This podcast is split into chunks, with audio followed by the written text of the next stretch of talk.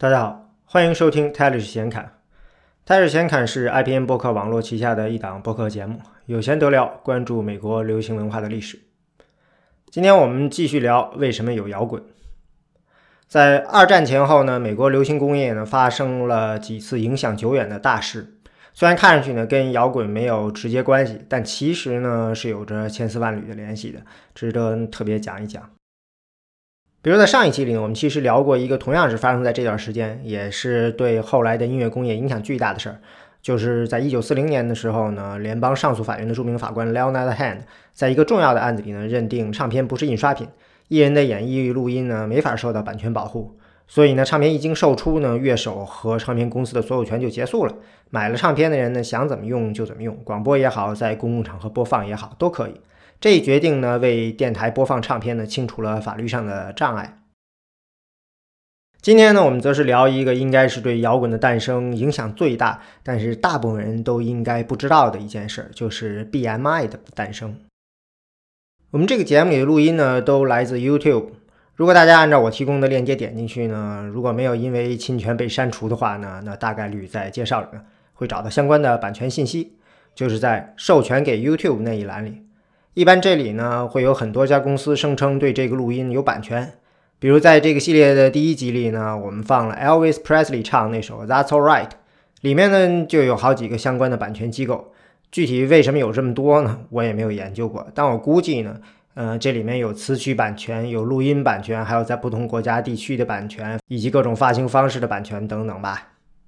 这里我们关注的呢是在美国的音乐著作版权。Elvis Presley 唱的这首歌的版权呢，是由 BMI 代理的，就是 Broadcast Music Incorporation，中文叫广播音乐公司。在那一集播客里呢，作为比较，我们还放了 Bing Crosby 演唱的《Pennies from Heaven》，这个录音当然也有版权。其中在美国的代理呢，是第一集节目里多次出现的 ASCAP，就是美国作曲家、作家和发行商协会。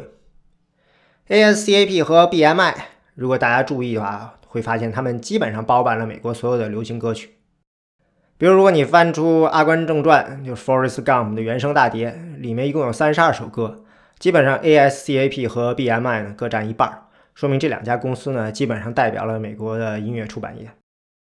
其中呢，ASCAP 呢是老大，一九一四年就成立了。音乐出版是个老行业了，像唱片什么的也是十九世纪末就有了。为什么要在这个时候成立一个行业组织呢？而且呢，每首作品它的版权自然是归作者和出版商的，为什么还要搞这么一个组织呢？直接原因是一九零九年时候呢，美国通过了新版权法，出唱片在公共场所进行盈利性的表演，嗯，唱了演了别人的歌呢，现在呢都算是侵权了，也就需要人家授权了。也就是说呢，出版商呢多了一种赚钱的法子。在这个之前呢，出版商主要的收入呢就是卖乐谱。自家乐谱呢，自家印了发行，挣了多少钱都清楚。所以呢，你只需要打击盗版就好了。演出呢，主要就是音乐剧这样的演出，数量不多，动静很大，也离不开百老汇，就在出版社隔壁，维权也简单，甚至会有主动的合作。但是到了二十世纪，突然间夜生活丰富了，有了综艺秀，里面少不了唱歌，还有就是交谊舞兴起了，出现了大量的舞厅，还有提供现场音乐和舞蹈的餐厅。这个系列的第一集《摇滚革了谁的命》里头呢，我们提了，根据综艺杂志估计呢，在一九一零年代，纽约每周六晚上有超过十万人在跳舞。在旧金山著名的 Barbary Coast，六个街区里呢有超过三百个舞厅。在芝加哥的 South Side 呢，也有近三百个。有舞嘛，当然要有人演奏音乐，这当然就有了版权问题。相比起来呢，唱片就简单的多。法律规定，唱片公司每压一首有版权的曲子到一张唱片上。就要向相关版权所有者呢交两分钱的版税。当时呢只有三家唱片公司，所以呢直接向这些唱片公司讨要就好了。到一九二七年的时候呢，还成立了一个叫 Harry Fox Agency，专门负责收钱的这件事儿。到今天都是他在做这个唱片版权授权的事儿。可是现场表演呢就海了去了，这个版权费的追讨呢谁也没有经验，肯定不可能是每个出版社自己查，也不可能指望舞会的演奏者自己交代。就算是能统计，最后怎么收费呢？肯定得是一个合理的价格，得让这跳舞的行业呢兴旺着，又能给自己交上一笔可观的使用费。美国人这边还在犹豫时候呢，欧洲呢已经抢先了。法国呢，在一九一一年的时候成立了 SACEM 法国作词者、作曲者和音乐发行人协会，并开始呢在美国保护自己的词曲作者的演出版权。一些美国作曲家呢也开始选择加入了。于是呢，压力一来，美国这边呢赶快行动，就成立了 ASCAP。成立第一年，ASCAP 呢就从纽约的旅馆下手，要求他们交每个月五到十五美元的版权使用费。这也是 ASCAP 想出来的计算版权费的法子，就是不统计每支曲子，而是搞一个一揽子的授权 （blanket license）。当然，这样做的前提是你代理的出版商足够多。这个其实不是问题，因为出版商以前呢就已经有了自己的行业组织，打击盗版，知道这样做的好处。只是现在的版税呢，还涉及到如何在词曲作者和出版商之间的分钱，所以要成立一个新的组织来代表出版商和词曲作者。所以也不难想象，这个组织里面呢还是有内部矛盾的。数年以后呢，词曲作者又会成立自己专属的行业组织，叫 Songwriters Guild of America（SGA），美国歌曲作者行会，来保护自己的利益和出版商呢谈判。ASCAP 呢提出了收钱的要求，餐馆业主呢并没有来排队交钱，他们当然是先去法院打官司。我们提供的现场演奏没有收钱，所以不能算盈利表演。但是高院大法官 Oliver Wendell Holmes 在一九一七年的判决中呢，驳斥了这个说法。虽然演奏不直接收钱，但是餐馆靠这个吸引来的客户也是赚钱。你可以说演奏不要钱，让大家来你这里吃饭；我也可以说你这是提供免费的食物酒水，让大家交钱来欣赏音乐来跳舞。只要演奏推高了你提供的服务的价格，它就是商业赚钱行为。所以这第一仗呢，歌曲作者就算是赢了。一九二二年呢，商业电台兴起。广播热呢席卷美国。一开始的时候呢，出版商并不太在意广播版权，因为新鲜嘛，能上电台做个节目，唱自己的歌，比版权费呢更重要。但是没过多久呢，广播就开始赚钱了，ASCAP 呢也就开始想着把这个一揽子授权的方式呢用在电台上，因为毕竟电台唱的放的歌呢九成都在 ASCAP 手里，他们就觉得如果 ASCAP 不授权呢，电台就应该瘫痪了。一九二三年呢是双方第一次摊牌。广播电台那边呢，已经迅速成立了自己的行业组织来保护他们的利益，这就是 National Association of Broadcasters，美国广播电视协会 （NAB）。这个 NAB 很多人应该觉得耳熟。现在每年呢，在拉斯维加斯，就是拉斯维加斯的全美广播电视展，世界上最大的电子媒体展就叫 NAB 展。这两个 NAB 当然是同一个了。当年只是说的是 broadcaster，就是只是广播，到后来电视出来了，所以呢，这个中文名字呢也更新到了广播电视协会。但实际上呢，在最开始的时候，你可以说它就叫美国广播协会，这名英文名字是一直都没有变过的。倒是中文名字呢，根据这个媒体形式的进化呢，改变了。ASCAP 那边呢也没闲着，这段时间他们呢又把古典音乐的出版商和作曲家也拉了进来，壮大自己的谈判阵容吧。不消说，双方还是选择打官司。结果呢也很简单了，广播业的收入呢摆在那儿，而且每年呢增长的很快，所以呢不交版权费呢根本没有法理。负责监管的商务部呢也支持 ASCAP，于是呢 ASCAP 就把电台阵营一点点给瓦解了。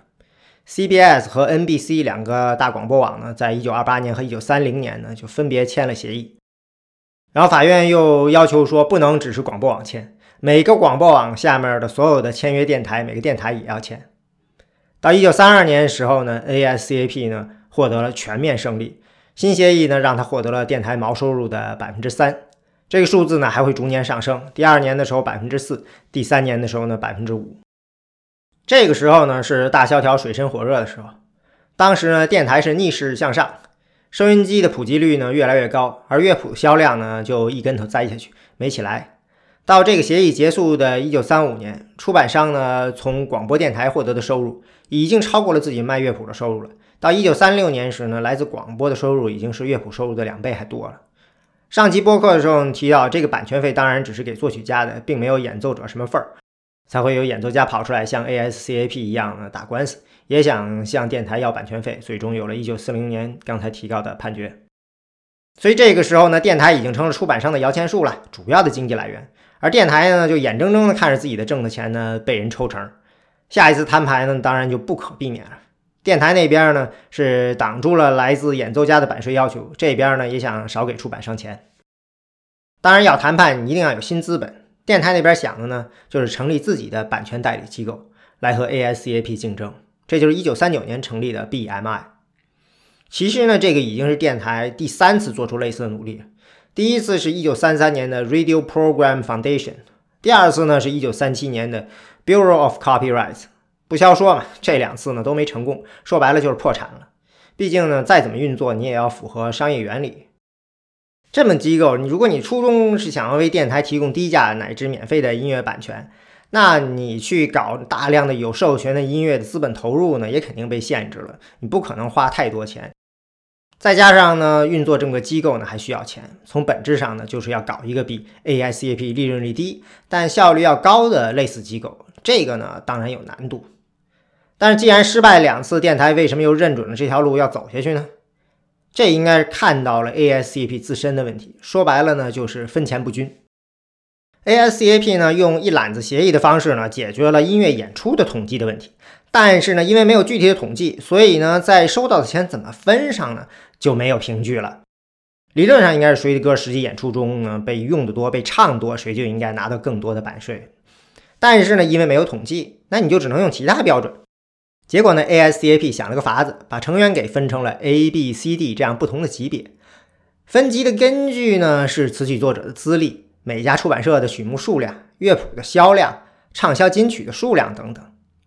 这里面呢，资历和曲目数量显然是跟歌曲的受欢迎程度关系不大的，而是偏向于老音乐人、老出版社、大出版社。这个也能理解啊，在 ASCAP 成立的时候呢，肯定他的负责人都是圈子里德高望重的音乐人，话语权高的也肯定是大出版社，所以立下的规矩呢，也很自然的偏向有资历的音乐人、大出版社。而且这个系统呢，也不是什么音乐人都能加入的，你想加入 ASCAP。除了自己要经常发表音乐作品，还有至少有两名现有成员推荐。所以说，ASCAP 的成员组成呢，严重受到了他的创始人的组织影响，主要以偏向受过正规古典音乐教育的，在百老汇和 Timpani 这样的地方他进行创作的白人音乐家为主。像乡村音乐这样的创作者呢，就大多被拒之门外了。比如著名歌手 Gene Autry。他呢，就作为一名著名的 singing cowboy 唱歌牛仔，在一九三一年的时候就开始申请，但是他怎么也进不了 ASCAP。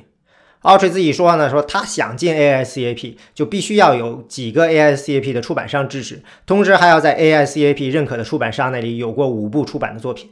像他唱的歌呢，对生活在纽约好莱坞的人没有吸引力，也就没有机会入选。但是呢，一九三四年他转投了电影。他出演了 Masco 的电影公司投拍的 B 级片儿西部奇幻系列电影，叫《Phantom Empire》。他在电影里呢演主角儿，这主角就是一个名字就叫做 Gene Autry 的唱歌牛仔。就 Autry 自己呢，很快就成为了 B 级西部片之王，出了无数部卖座片儿。从1937年到1942年，每年都被评为最有票房号召力的西部影星、唱歌牛仔，让 Singing Cowboy 这个形象呢就深入人心了。于是呢，在一九三八年的时候呢，他就被 ASCAP 呢接收成列席成员，并且在第二年呢成为正式成员。唱乡村音乐的白人尚且如此了，ASCAP 里的黑人艺人当然就更少了，只有像 W.C. Handy、Duke Ellington 啊，很少那么几个人。在 BMI 成立的时候呢，ASCAP 的分钱公式里呢，有三成取决于个人和公司曲目的数量和长期的受欢迎程度，两成取决于资历，也就是说。只有一半的钱是奖励给当下走红的歌曲的。虽然说呢，理论上电台里播出的大量新歌呢，才是给 ASCAP 带来收入的歌，但是这些钱里呢，有一半呢，去给了那些靠资历吃饭的音乐人和出版商。所以呢，让 ASCAP 这个系统呢，等于是，嗯，现在的创作者呢，给老音乐人挣钱养老。比如一九三零年嘛，ASCAP 规定，加入 ASCAP 十年以上的音乐人。都会自动成为永久的 B 级艺人，也就是仅次于 A 级的第二级别。所以啊，明白这个游戏规则的人呢，都会在入行第一时间呢就争取加入到 ASCAP，在资历排队上呢，你先占好位置。剩下的一半的钱呢，理论上呢是由在电台里播出的次数决定的。但是在这个系列第一集里，我们已经提过了，这个电台里的播出数呢，其实是出版商在节目中植入的数量。既然是植入，当然比拼的是出版商的投入。同时呢，因为只统计几大广播网在纽约的三家旗舰电台，所以呢，在全国各地的大量独立电台或者广播网附属台里的大量的自制节目没有被全国直播的节目，那就根本没有机会被统计了。所以呢，挣这部分钱的核心呢，就是要把大量资源投在这几家电台上。最早看清楚这个游戏规则的呢，是好莱坞。华纳呢，他在发明了有声电影以后呢，很快呢，当然音乐出版商就找上门来了。让他交版权费，就是根据电影院的座位数量还有排片量交钱。华纳一算就知道这样被抽钱太亏了，就反手买下了很多大的音乐出版商。对于华纳来说呢，卖乐谱那点钱他根本就看不上，他只是关心的是广播的分成。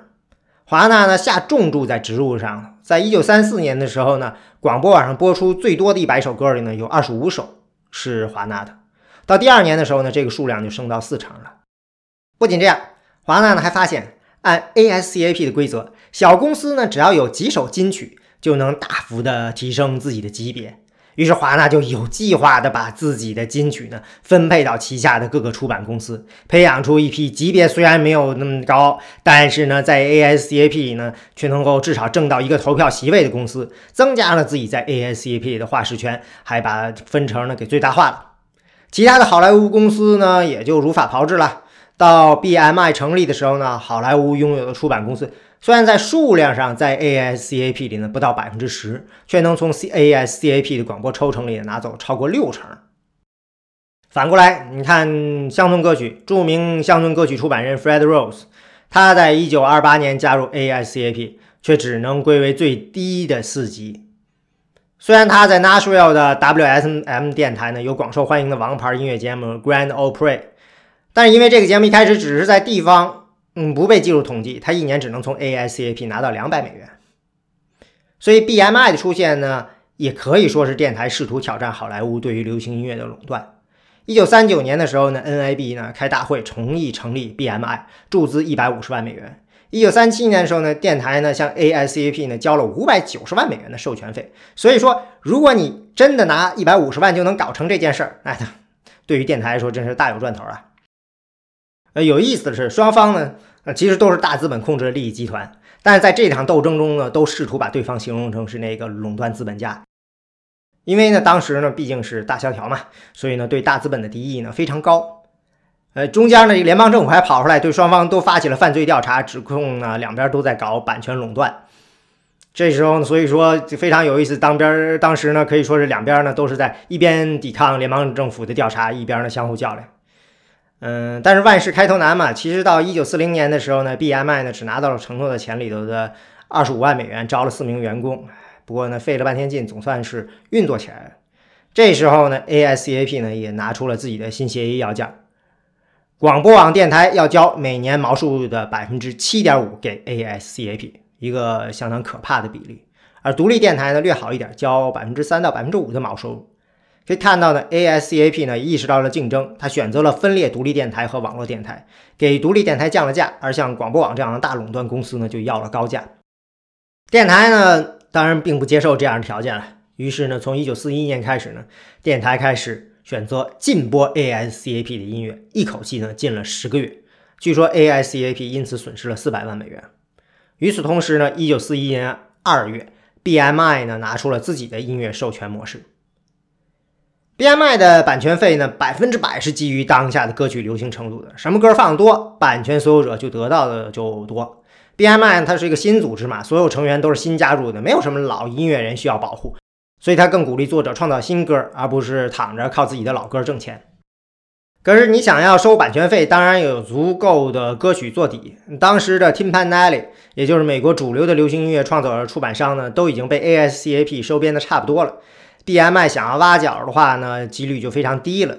为了解决歌曲库的问题，BMI 呢开始收集整理大量的没有版权的经典歌曲，呃，印成乐谱发给诸多电台。同时呢，BMI 选择打开大门，接收那些 ASCAP 看不上的音乐人，说白了就是乡村音乐和黑人音乐的创作者和出版者。当然，在音乐出版界有一个极响亮的名字，Ralph Peer 就带着 Peer International Corporation 加盟了。一九二零年的时候，Peer 呢在 Oki 唱片公司和 Victor 胜利唱片公司的时候呢，一手开发了美国的呃布鲁斯嗯布鲁斯音乐市场和美国的乡村音乐市场。在一九二七年著名的 Bristol Session 录音里头呢，乡村音乐早年的两大巨星 Carter 一家还有 Jimmy Rogers 呢，都在两天之内呢为皮尔录了音，也被皮尔呢相中了，出版就成为了唱片公司的摇钱树。皮尔他很早就知道这音乐版权的重要性，他自己呢开了一家出版公司负责出版。他在为胜利唱片公司工作的时候呢，有一个非常非常神奇的合同，他让胜利唱片公司同意他用工资换版权。把所有的录音的版权呢，都签给他的公司，而不是胜利公司。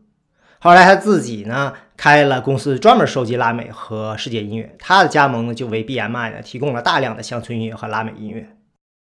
除此之外呢，BMI 呢还拉来了老牌的音乐出版商 EB Marks，这也算是为 BMI 呢提供了一点传统的流行歌曲吧。一九四二年，嗯，刚才提到的乡村音乐之王 Fred Rose。就跟当红的乡村音乐歌手 Roy Acuff 成立了出版社 Acuff Rose。一九四三年的时候呢，Fred Rose 呢，他亲自跑到纽约，希望 ASCAP 的老朋友们能支持他们的乡村音乐出版业。只要 ASCAP 肯出钱，有 Rose 和 Acuff 在 Nashville 的资源，ASCAP 可以锁定一大批乡村音乐的明星艺人。这 Grand Opera 已经有了每周六晚上的全国直播。结果呢？ASCAP 一看他的节目每周只有一个三十分钟的节目是全国播的，看不上就没给钱。于是 Rose 呢转身就去找了 BMI，BMI 马上就给了 Rose 两千五百美元。于是 Rose 就带着 a r c a f 呢加盟了 BMI。所以相比起 ASCAP 来呢，BMI 提供的音乐就广多了，不再只是百老汇和好莱坞的那些音乐了。但是为了让这些音乐的所有者能赚到钱，就要统计他们的歌曲被播放的次数。这些歌呢，在 ASCAP 统计的纽约的那几个大台里呢，放的是非常少的，因为那些台针对的是好莱坞和嗯百老汇打造出来的全国白人中产市场。BM 呢，I 呢，他就请来了著名的社会学家，也就是最早研究广播的 Paul Lazarsfeld，设计了一个覆盖一百五十家电台的统计。这个统计覆盖的范围呢，跟接下来几十年里呢 Billboard 告示牌杂志的统计呢差不多。不仅呢包括了广播网里的电台，也包括了很多独立电台。每个月呢，BMI 呢会统计这些电电台超过六万小时的播放列表。这样一来呢，像 Fred Rose 和 Roy Acuff 的 Grand Ole Opry 这样的节目呢就会被记录了。主要在独立电台播放的乡村歌曲呢，还有黑人音乐呢也会被收录了。这样一来，当然就会刺激乡村音乐和黑人音乐的创作者，因为他们就有机会从广播里分到钱了。这里得插个题，嗯，上几集播客里我们嗯提到过拉扎斯菲尔的对广播中流行音乐模式做的研究了。这些研究实际上是在后来一九四零年代末五零年代初进行的。呃，能有这些结果呢？嗯，估计跟拉扎斯菲尔的自己当初设计这些统计方法呢也分不开。除此之外呢，这个统计里呢还有一个极重要的设计，就是 BMI 这个统计呢不分现场演出还是放唱片，播出一次就发给版权所有者一分钱。也就是说，他认可了 DJ 放歌这种行为，就算是独立电台的 DJ，嗯，就是你只靠放唱片，也能靠反复播、大量的播，很多独立电台一起播同一张唱片来制造出所谓的金曲。否则，如果按照老的 ASCAP 的统计，这些 DJ 放的唱片都不被记录，那 DJ 的效果就显示不出来了，因为大家看不到，也就没法根据 DJ 放歌的榜单来进货。但是 BMI 开始统计以后呢？DJ 对于唱片业的重要性呢，就被提到了一个前所未有的高度。这样呢，才能有呢我们在上一集节目里提到过的以 DJ 为中心的唱片销售产业链。这对于后来摇滚的诞生呢，无疑是极其重要的。BMI 呢，虽然推出了这样的一套系统，但是呢，离站稳脚跟呢还有时日。非常巧的是呢，这时候的禁播呢，其实给了 BMI 一个机会，并不是说刚刚诞生的 BMI 能提供多少音乐给广播电台，而是说。没有了 ASCAP 支持的电台，收听率会受到多大的打击？结果是呢，电台几乎没有受到什么影响。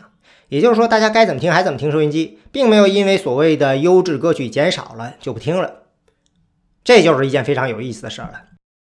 你可以说啊，那就或许说明了 ASCAP 代理那些歌呢，并没有多优秀，嗯，并没有大家并没有多爱听。但这显然是不对的。虽然说什么叫优质是一个。很复杂的问题，也远远超出这期播客能讨论的。但是呢，ASCAP 代理的歌，不管从什么角度来评价，里面当然会有大量的成为经典的歌曲，也有大量的当红的流行歌曲，比如当时电影和百百老汇音乐剧里的大热的歌曲，肯定都是会因为禁播在电台里唱不了了。那你也可以说，这或许只是因为呢，大家需要广播。虽然说呢，节目内容水准下降了。但是呢，在当年广播作为主要的免费娱乐，虽然质量下降，大家也没得选。可如果是这样的话呢，至少你会听到来自听众的抱怨吧，的感慨说节目质量下降。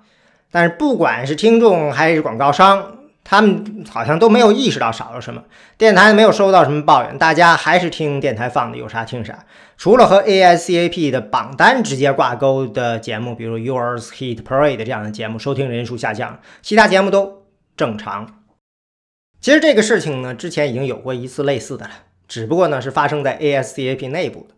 一九三五年的时候呢，华纳呢想逼着 ASCAP 改革，取消资历制，完全以播出数量分成。为此呢，他就宣布说退出 ASCAP。当时华纳一家的曲目就占了 ASCAP 全部曲目的四成，包揽了百老汇八成的音乐剧。所以他以为自己一退，ASCAP 就扛不住了。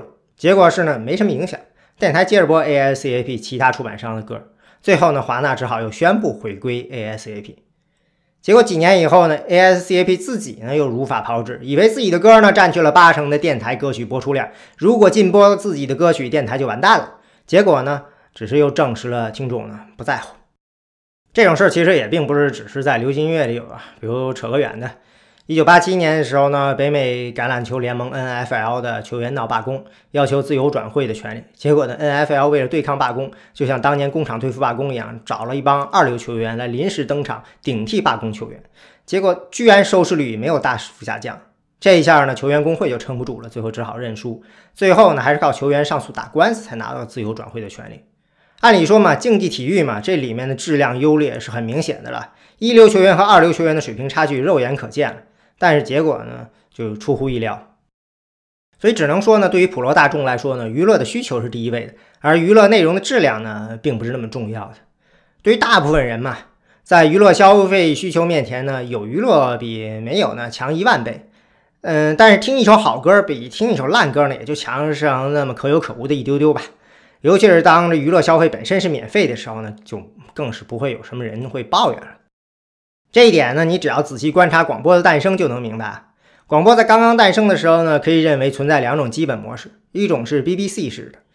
现在我们提到 BBC，当然想到的是，嗯，这是英国国有公司制作了呢很多高质量的节目。这样做呢，当然有代价，就是在广播一开始呢，BBC 并不能制作出足够多的被政府认可的高质量的节目来填充空间。所以呢，英国的广播呢是这样的。有节目的时候就广播，没节目的时候呢就没广播。也就是说，大部分时候你打开收音机调到 BBC 那个频道，你什么都听不到，就跟它不存在一样。BBC 的这个模式呢，就是剧院模式，剧院只有在演节目时候才开门，早了晚了都关着门，什么都没有。BBC 呢也想让听众呢像去看戏听音乐会一样对待呢他的节目，就是说这是一件很重要的事儿，你要在本子上记下来，几月几号几点几分在 BBC 有一个什么节目，你记着在家里听啊。但是在美国呢，广播公司呢就选择另外一个模式，就是连续播出。只要是电台时间，从早到晚，节目不能停。你只要拧到我的频道，就会有声音冒出来，有节目在播。所以在美国呢，节目质量就只能是第二位的，数量是第一位的。在此之上呢，广播公司最关注的不是让听众知道什么是好的音乐，而是养成好的收听习惯。什么叫好的收听习惯呢？就是每个节目定时定点播出，这样听众不用想都知道。每周六晚上八点打开收音机，调到哪台放的是乡村音乐；周中每天上午十点调到哪台听到的是谁谁的肥皂剧。所以说啊，The show must go on 是广播人的座右铭。一旦这种习惯养成了，就好办了。节目质量呢，时不时的差一点也不是大问题。大众追的是这个这个节目，那个熟悉的声音，那个感觉。就像刚才提到的橄榄球，大概也应该是这样。每周六的大学橄榄球赛就被人调侃说是。你爸爸每周六下午的娱乐，这虽然是调侃嘛，暗示说橄榄球的女粉丝太少，但是也反过来说明啊，周六看球呢，对他们来说呢，已经成为本能。同样呢，周六看橄榄球，大学橄榄球，周日看 NFL 呢，也是一种习惯。习惯一旦形成，就好像你每天回家以后，打开冰箱门，取出一瓶可乐，坐在沙发上打开电视，这就是一种长期的固定消费行为。当然，到现在这个动作可能已经变成了早上一睁眼就打开手机吧。就算是你是在做播客，收获最多的忠诚听众的方法呢，当然也是稳定的更新，而不是像我们这个播客这样有一单没一单的做。在这种商业模式下呢，所谓的高质量内容呢是没有什么议价权的，除非呢你能垄断内容的全部供应，否则没人会在乎你，甚至很快会忘记你，因为新的内容提供商会快速进入，取而代之。这就是竞争。能让好内容战胜差内容的，也就在于竞争。同样条件下需要选择的时候，才会分出一个高下。垄断意志的竞争，也就让娱乐呢缺少了进化的动力，就像鲨鱼一样，不游就死了。ASCAP 就是那条大鲨鱼，独占了实盘，一动也不想动，这是很自然的事儿嘛。作为商家，躺着赚钱是最爽的了。虽然明明知道有些竞争压力对自己是好的，嗯，所以就像刚才的 NFL 罢工，NFL 担心的并不是罢工本身。他们担心呢是被其他的竞技项目把观众抢走，担心有人在这时候另起一个联盟。事实上，新联盟的威胁一直都在嘛。NFL 本身就是和对手联盟 AFL 合并成立的，又在七零年代他击败了 World Football League 的挑战，八零年代呢还压制了 United States Football League。跑题了，呃，回来说禁播，嗯，没有垄断呢，你就注定 ASCAP 呢它没有定价权，禁播越久呢亏得越多，最终呢 ASCAP 呢就决定妥协。但是即使如此呢，他没有直接投降，而是选择向其中一个广播网伸出了橄榄枝。在一九四一年十月，NAB 年度大会前呢，ASCAP 和几个广播网中最新、最小、最不正规的 Mutual Network 签下了授权协议，终于瓦解了电台阵营。接下来经过一番讨价还价嘛，NBC 和 CBS 也都和 ASCAP 签了九年协议，双方各退一步，ASCAP 呢改为呢从净收入中抽成。而且只抽了百分之二点七五，下属电台呢只抽百分之二点二五。就这个数字呢，很多广播网下属电台还不愿意接受，因为他们通过几个月的实践就觉得 BMI 提供的音乐已经足够了。所以这场战争呢，显然呢是电台呢赢了。协议之后呢，更有长远影响的呢，当然是 BMI 火起来了。现在呢，ASCAP 这条大鲨鱼呢，就不得不跟这条新来的小鲨鱼分食吃了。所以 ASCAP 呢也开始被逼的呢小小的改变自己，把资历的统计占比呢压到了百分之十五，把现场表演的统计呢升了十个点。但直到一九五零年，ASCAP 依然不统计唱片播放，现场表演的数据里呢有六成是之前五年的统计平均，还有两成呢是当年的演出数量。这里也反映出了 ASCAP 和 BMI 是两种完全不同的商业模式。ASCAP 和 BMI 的不同呢，不仅在于他不愿意接受乡村音乐、黑人音乐这样他看不上的音乐类型，同时呢，也在于呢，他依然呢怀念一个老式的音乐生产和消费模式，那就是慢销。ASCAP 在一九一四年成立的时候呢，还没有电台，唱片呢也是从属地位嘛。当时的金曲呢是通过在院线里植入来营销，大家通过买乐谱在自己家里演奏。一支金曲呢一旦被打造出来，它的生命周期呢是用年来计算的。至少两年，长了可以有五到十年。这些音乐人呢，就习惯了他们的同一首歌，日复一日、月复一月、年复一年的出现在行业杂志上，出现在榜单上。但是呢，随着流行音乐市场被开发，出版商想要卖更多的歌，每年却只有这么多天，这些金曲的寿命也就变短了。在广播出现以后呢，新的商业模式呢就开始转向了高密度的集中播放同一首歌曲，让市场饱和，在短时间内呢创造出一支超级金曲，然后在销售周期过了以后呢，马上转向推下一支曲子。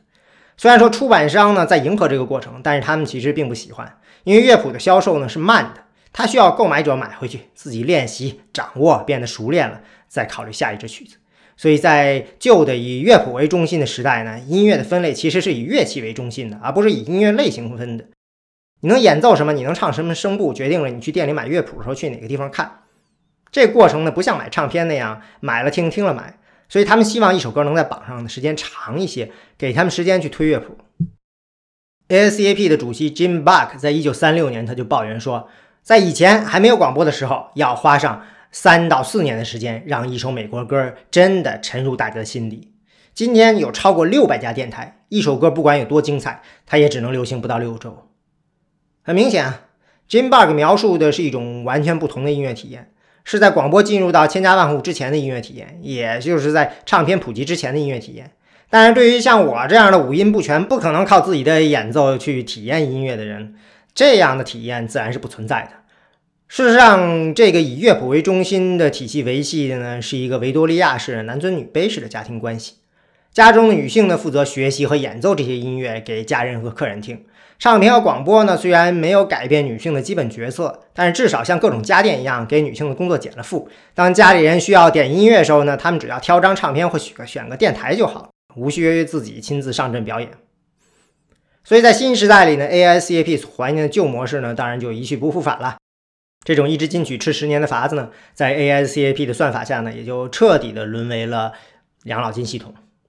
广播呢，随着它的成熟呢，也就越来越和唱片契合。在这个时代呢，音乐呢，才有了我们所熟悉的分类，也给了听众新的音乐体验，一种以聆听为中心的音乐体验。在这个新体系下呢，广播和唱片一旦捆绑，带来的是高密度的沉浸式的音乐消费，要不停的推陈出新，新人新歌新消费方式，寻找和肯定自我。所以 BMI 诞生呢，可能是促成摇滚音乐革命的最重要的，却最不为普通人知晓的事件。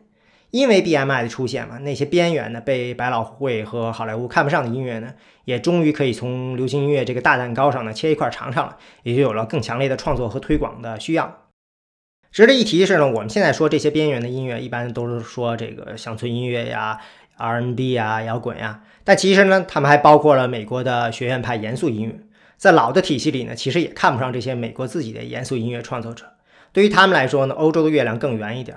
真正优秀的严肃音乐呢，必须得是欧洲音乐人生产和演奏的，而美国自己土产的音乐家呢，最多呢算鹦鹉学舌，永远是二流。在 BMI 呢。他们则专门设立了音乐会部门，邀请像 Charles Ives 这样的著名的美国音乐家加入，同时呢，也鼓励出版新的严肃音乐作品，让美国本土的新一代的严肃音乐作曲家作品呢，也有了被演奏的机会，也就刺激了美国严肃音乐的创作。这个改变非常大，连 BMI 自己一开始都没有意识到它的意义。在接下来的几年里的 BMI 算是举步维艰吧，但是呢，随着新老板 Carl Haviland 的上任。BMI 慢慢就找到自己的生存之道了，就是放弃传统的植入，全面拥抱由独立电台 DJ 主导的唱片金曲制造与传播的体系。到1950年代中的时候呢，广播电台中超过八成的音乐都是 BMI 授权的。更重要的是呢，这时候呢，AICAP 旗下呢已经找不到新的出版商了。那些有抱负的新出版商和他们的词曲作者都选择了对新人更加友好的 BMI。这时候诞生的摇滚歌曲当然也基本上都是 BMI 代理的。到一九五零年代呢，BMI 呢自己就成为了那条大鲨鱼。BMI 的 Carl Havlin 呢也成为美国音乐出版业的代言人，一个时代的标志。感谢收听泰律前看，我们的网址是泰律点 FM，也欢迎收听 IPN 旗下其他的精彩播客节目。我们下次再见。